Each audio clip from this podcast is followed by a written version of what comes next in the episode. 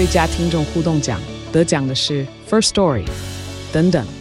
还有一位是 First Story 和 Discord 共同得奖。First Story 最新推出的 Discord 整合功能，是为听众管理新标杆，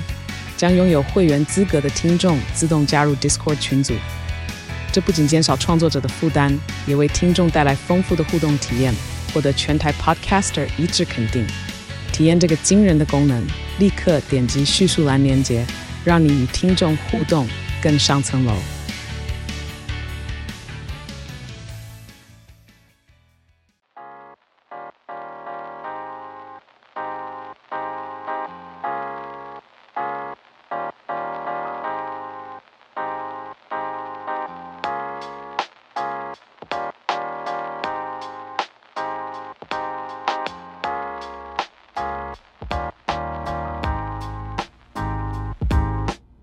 嗨，大家好，欢迎来到叉叉 Y 跟你看电影，让你看电影更有梗。我是叉叉 Y，欢迎收听 H&M 365，这是一个日更的声音节目。我们将用三百六十五天的篇幅，每天分享一则历史故事和一部影剧作品，带你了解历史上发生一些重要的事件哦。我们今天非常开心邀请到的是历史小白 J，没错。好的，我们今天要来回顾的历史事件呢，是发生在二零一六年的十一月二号这一天，其实蛮近，很近。对，小熊队他夺下了世界大赛的冠军。哦，原来。对，那我不知道 Jericho，哎，不是。历史小白 J，啊，平常有没有在看棒球？我没有在看棒球。你没有在看棒球？对，你有看篮球？我有看篮球。然后 NLB 都没有看，N L B 有没有看？那小熊队，你知道他发生什么事吧？我知道他们一直没有夺冠。OK，就是我记得，我觉得我记得这件事情，就是你你跟人家提到小熊队夺冠，就算你没有看过棒球，我也记得那时候的台湾的媒体啊。或什么运，不管不是不管是不是运动台，有可能是新闻台，他、okay. 会把这件事情当做一个头条，说哦，小熊队夺冠，然后就开始简介说他们其实为什么会这么兴奋啊，嗯、然后可以简介说哦，其实相隔可能多久时间，他们就是终于拿到了冠军这样。哦，好，那今天给你讲，对，可以怎么看？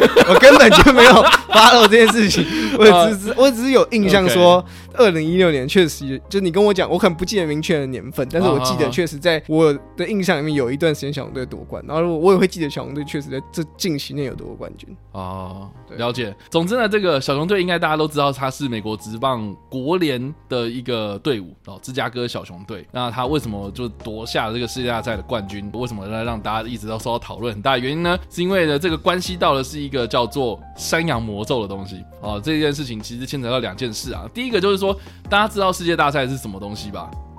就是美国职棒大联盟其实是有两个联盟啊，呃，一个是国联，一个是美联嘛。那国联它是有自己的这个冠军，然后美联呢，他们自己也会有一个冠军。那两个冠军再继续打，然后这个就是所谓的世界大赛啊，就是他们要争夺谁才是最后最后的冠军这样子。对。那小熊队夺世界大赛冠军又是怎么样令人兴奋的事情呢？很重要的一个原因就是呢，这个小熊队呢，其实在美国职棒大联盟之中的这个国联哦，一直以来都是。怎么讲？就是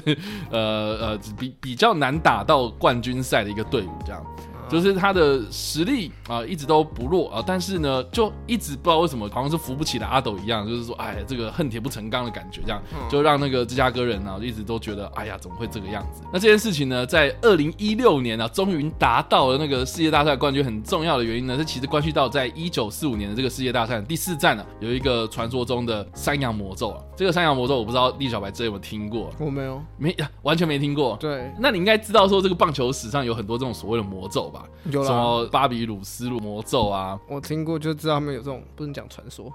反正就是这种，他们很多这种东西，应该是迷信吗？之类的东西。好，总之呢，这个魔咒就是刚刚说的嘛，在一九四五年的时候是世界大赛的第四站啊。当时呢，有一个在小熊队主场附近的一个小酒馆的老板哦，啊，他叫做比利·塞尼斯，我们就叫他比利好了。比利呢，他是一个小熊队迷哦，他一直都非常的支持小熊队啊。但是呢，他在这一天呢，就是按照往例，就是花钱帮自己跟他自己心爱的山羊买了两张票，要进去看棒球赛这样子哦。嗯，想说要帮这个小熊队加油啊。结果这个比赛到了第七局哦，这个天空就下起雨哦。结果这个淋湿的山羊就发发出一个阵阵的恶臭，引来就是现场的球迷抱怨连连哦。结果呢，这个球场的工作人员呢就不得已就只好请这个比利啊，就是说，哎，不好意思，因为就是影响到其他人嘛，哦，可能就是请你就是带着你的山羊离开这个地方这样子哦。啊，结果呢，这件事情就让这个比利非常非常的不爽。那根据这个比利的家人的说法，他说呢，这个比利在事后啊，就找了当时这个小龙队的球团的老板瑞格里啊去理论，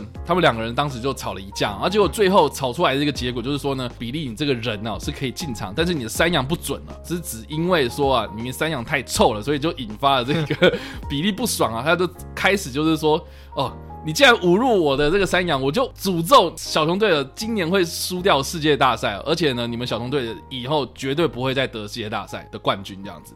连赢都不会赢，连进去都不会进去。所以呢，当年呢、喔，就是小熊队他在跟这个底特律老虎队哦，就是要争夺这个世界大赛的冠军的时候呢，结果就真的输了。从此之后，小熊队就一蹶不振啊，再也没有踏进过这个殿堂，再也没有踏进过这个殿堂啊！这真的是一个非常非常神奇的一件事情哦、喔。而且呢，这个小熊队哦，他在一九四五年的时候，他有这个山羊魔咒嘛，但是他上一次得到世界冠军的，其实是一九零八年的事情了。哇，一九零八年，所以就说呢，一九零八年他得了世界冠军嘛，然后一九四五年差一点要得世界冠军，然后结果就被这个比利这个老板所诅咒，从此之后球队就越来越烂啊，成绩越来越差啊，然后连这个季后赛可能也打不进去，对对对对对，然后结果呢，在这段期间呢，就有很多这种可能小熊队迷啊，他们就想说，哎，能不能就是补偿一下那个当初下这个魔咒的这个比利老板这样子，然后甚至是他们还有就是举办了一些仪式，比如说呢，就是找了几个山羊，然后真的就是让他进来这个球场看球之类的，就是希望能够打破这个魔咒。可是呢，好像都没有太大的效果。结果呢，到了这个两千零三年的时候，这个小熊队终于有机会打到国联的这个冠军赛了。结果在第六战竟然被那个佛罗里达州的马林鱼队哦给击败了，这样。所以在二零零三年的时候是差一点点接近，就是感觉是要打到世界大赛的冠军的门票这样子。结果还是一样，没办法。结果呢，到了二零一六年哦，这个小熊队就突然呢、啊，这个士气大振啊，来了一几个非常非常强的球员，这样子哦，所以就让他们的那个成绩哦，非常非常的强。而且在国联赛的冠军赛的时候，就以四比二打败了这个洛杉矶道奇队，然后呢，再闯进这个世界大赛里面了，然后就跟这个克里夫兰印第安人队哦。就是开始激战，然后在一胜三败的这种劣势之下呢，急起直追哦，最后呢，就是以四比三的这个成绩呢，夺下了世界大赛冠军，终结了这个长达七十一年的三洋魔咒，而且也终结了他们一百零八年没有夺下冠军的记录。所以这件事情其实对小熊队啦，或是这个小熊队的球员们啊、呃，或者小熊队的球迷们哦，嗯，哦，都非常非常的兴奋一件事情，都包括我自己个人在当时看到的时候，我也就觉得说，哎呀，看。看到他原本一胜三败嘛，嗯，对，原原本是想说，好像该该不会，因为他再再再输一场的话，他就完蛋了，这样子。对啊，就是他已经被听牌了嘛。对，因为接下来就是你一定要连胜三场啊，对，对，要全连嘛。然后结果，哎，结果完全就是翻盘这样。所以我就想说，哎，到底是发生什么事情？是克利夫兰印第安人队是收了什么钱吗？啊，没有啦，他们可能也把球迷赶出场这样。对，但我觉得蛮有趣的，因为其实棒球赛我刚刚有讲过，就是世界各地都有很多这种啊，这种什么魔咒，啊特别是中华职棒，其实也有很多这种魔咒，比如说什么金融魔咒啊、新竹主场魔咒啊、阿扁魔咒啊，不知道大家有没有听过啊？各种魔咒。对，但我自己个人最喜欢的一个都市传说，一个魔咒啊，就是来自日本职棒的肯。肯德基爷爷魔咒，不知道这个你有没有听过？这我没有听过。这个我真的觉得超级好笑，而且超智障。这样，他基本上就是在讲日本的职棒啊，有一个叫做阪神虎队哦。就是大阪神户这个地方的主场这样子，那他们当时呢就在一九八五年的时候封王啊，哦打到了那个冠军啊，而且还拿到了冠军啊，然后结果当天晚上就是阪神虎的球迷们就非常非常兴奋，都聚集在大阪的那个道顿崛这个地方，非常非常热闹的地方，就有点像是台湾的西门町啊。那道顿崛就听这个名字就是知道说有一条河嘛，然后那个桥上面就聚集了很多这个球迷这样，然后当时的这些球迷呢听到哇冠军了好开心，然后就开始就是一个一个就跳下那个河这样。就比如说哦，第一个就是说什么我是第一棒谁谁谁，然后我就跳下去这样，第二棒谁谁谁跳下去，结果换到好有一个是洋将这样子，嗯，然后就没有没有外国人嘛，对，所以他们就找了附近一个肯德基的那个外面的肯德基爷爷，就把他当做说，哦，我是那个什么什么洋将，然后把肯德基爷爷给丢下去，这样。从此之后，阪神虎队也是一样一蹶不振，得罪了肯德基爷爷，就是说啊，那你是肯德基爷爷下诅咒，而且呢，试图啊，事后就是他们有试图要去打捞这个肯德基爷爷，找不到，找不到，哇。完全完完全全找不到，丢到一个真人。对，这，个肯德基爷爷真的有事后都找不到了。结果啦，哦，结果在二零零九年的时候呢，大阪市的这个市市政府啊，哦，他们就是在道顿崛就是要尝试着挖掘，就是二战遗留下来一些未爆弹哦，所以就是开始疏通这个道顿崛这条河，这样，结果就真的在清理这个岸边的时候，就找到了肯德基爷爷。的上半身，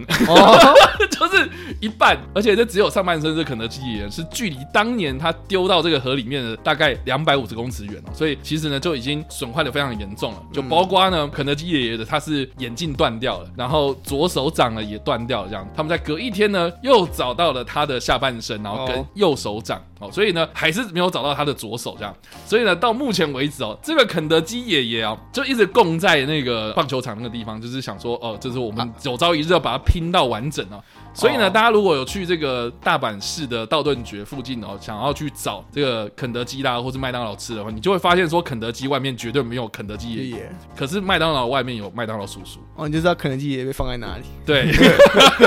而且还没有被凑齐，要跟黑暗大法师一样。没错，好了，一只手。总之就是我们今天要讲到的就是这个有关于三羊魔咒嘛。那有关于三羊魔咒，或是有关于小熊队夺下世界大赛冠军，我们要介绍什么电影呢？我们今天来介绍的是呢，在一九八九年上映的《回到未来》第二集哦哦，对，那这部片呢，相信大家如果是这个《回到未来》迷的话，应该都知道说，其实这部片它真的是非常的算是怎么讲？第一集已经很精彩，然后第二集呢，他把这个格局又更加的扩大，而且有很多这种对未来的想象。这部片里面就有做一些预言呐、啊，嗯、而且呢，之后我们也发现他有些东西还给他成真了，这样，包括比如说川普选上总统。对啊，我觉得我记得就是应该说这些事情发生之后，有有很多部这种类型的作品都会拿出来讲。对，然后回到未来就是一个很经典的案例。没错，那其中也包括了他就是说呢，在二零一五年的时候，小熊队会夺下世界大赛冠军，因为。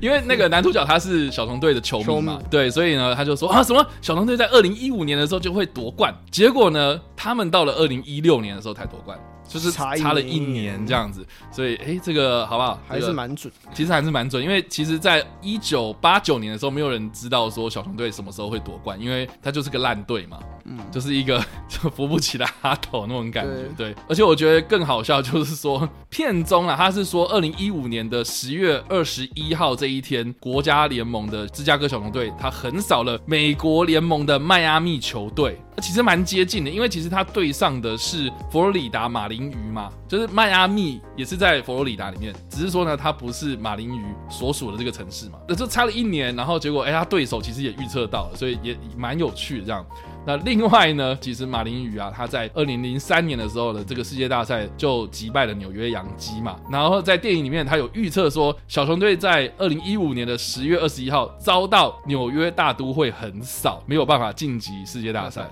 这样，所以其实，哎、欸，他某方面程度就是也有预测到，就是跟纽约洋基或纽约大都会啊，就是跟纽约的队伍有对上这样的感觉。所以、嗯、其实我觉得这个其实也是蛮有趣的啦。但不管怎样啦，我不知道历史小白 J 有没有看过《回到未来》系列。有啊，我都我看过，我对第二集印象没有那么深。一哦，对印象没有那么深。对，嗯、我小时候有看过那个，就是这个系列，嗯、回到未来就是电影迷的一个经典之一嘛，是科幻电影、时间电影的经典之一。嗯哼，就小时候有看过。然后对于很多印象，其实是来自于那个后来去影城玩的时候，他们有游乐设施哦。然后会有一些，还有一些剧情桥段嘛，嗯、哼比方说他们现在要追什么啊，追谁啊，然后就一起上那个回到未来车子，嗯哼，然后开始穿越时空啊，那个整个环节，这个这个应该说很多印象都来自于那时候。就是玩那些游乐设施啊，然后游乐设施播了一些可能说说明影片啊，或者前导影片这样。嗯哼。但我自己个人啊，这样看来看去，其实他拍了三集嘛，我觉得。嗯、对啊，那我自己个人还是最喜欢第一集。对啊，我觉得就是到后来很多人虽然说后面就是虽然也不差，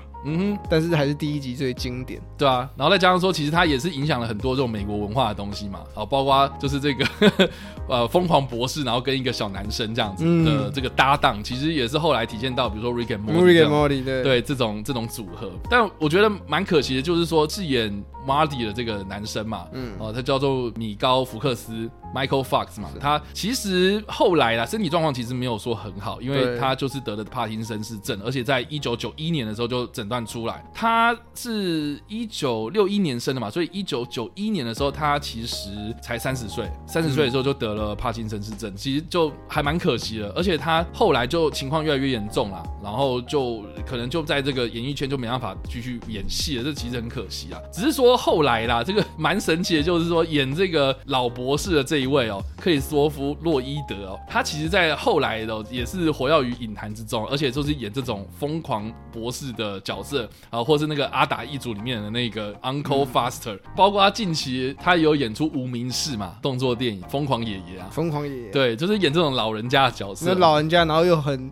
硬朗。精神很好，然后很疯癫这样子，对对对对对，他就是演这种形象角色，所以其实他反而一直活跃于这个影坛之中这样子。那近期啦，就是回到。未来也有，就是一直在庆祝他们几周年、几周年这样子，然后也有找到他们这疯狂博士跟这个小男孩的角色回来，就是拍一些广告或干嘛。我印象最深刻的应该就是前阵子 Toyota 有找他们两个人回来，就是介绍一些可能就是 Toyota 他们针对回到未来里面的一些科技，然后去做了一些努力这样子，然后就找他们两个回来客串这样。然后或是前阵子好像是哪个脱口秀吧，就也找他们两个回来，就是有去揭幕说什么哦啊，现在我们在二零一六年啦，我们在二零一五。年的之类的，然后就说什么哦，哎，那那个小熊队夺冠了没啊？对，他说哦，快要了，快要了之类的。对，所以我就觉得说，哎，其实回到未来是整个系列，它其实在一九八零年代的时候呢，对这个美国的这种庶民文化来说的话，其实是一个影响非常非常深远的一个作品，这样子。对，我也是推荐大家可以去看看喽。好了，那以上呢，这个就是我们今天介绍的历史故事，还有我们所推荐的电影啊。那如果是一分是。呃，那五分是哇哦！那今天的历史小白 J 会有什么样的反应呢？嗯，呜好了，这是什么东西？这什么？三点五分啊，三点五分。对，OK，是怎样呢？那一是回到未来的系列，好像对现在人来说有一点遥远。OK，因为就我觉得我那时候我小时候看到这个系列的时候，我就觉得这东西很久了啊，更别说现在的，可能现在小孩子啊，哦，是吗？应该应该说，你现在跟小杨说，哎、欸，就是如果你有没有什么很喜欢的，或是你问他说，你可不可以举例什么时间穿越类型的，或是，嗯，或者说预言类型的这种，嗯，现在可能，比方说你讲预言好了，那辛普森家庭其实也蛮会预言的嘛，哦，很多人说辛普森家庭会预言，那跟你讲时间，其实后来有很多不同的时间穿越类型的电影也开始陆陆续续的出来，嗯，然后更多那种科幻娱乐大片嘛，所以我觉得回到未来的讨论度好像在现在真的，我应该说大家会知道，然后大家可能会知道那台车。但他们那真的有看过这部电影的人越来越少，真的，我真的觉得越来越少，真的越来越少了。对，我觉得现在来说可能更少。那你觉得我们要怎么推这部片呢？不知道，我觉得它类，嗯，平常毕竟科幻类嘛，是算科幻类型的电影。台湾台湾不太吃科幻，哎呀，对吧？讲到硬伤了，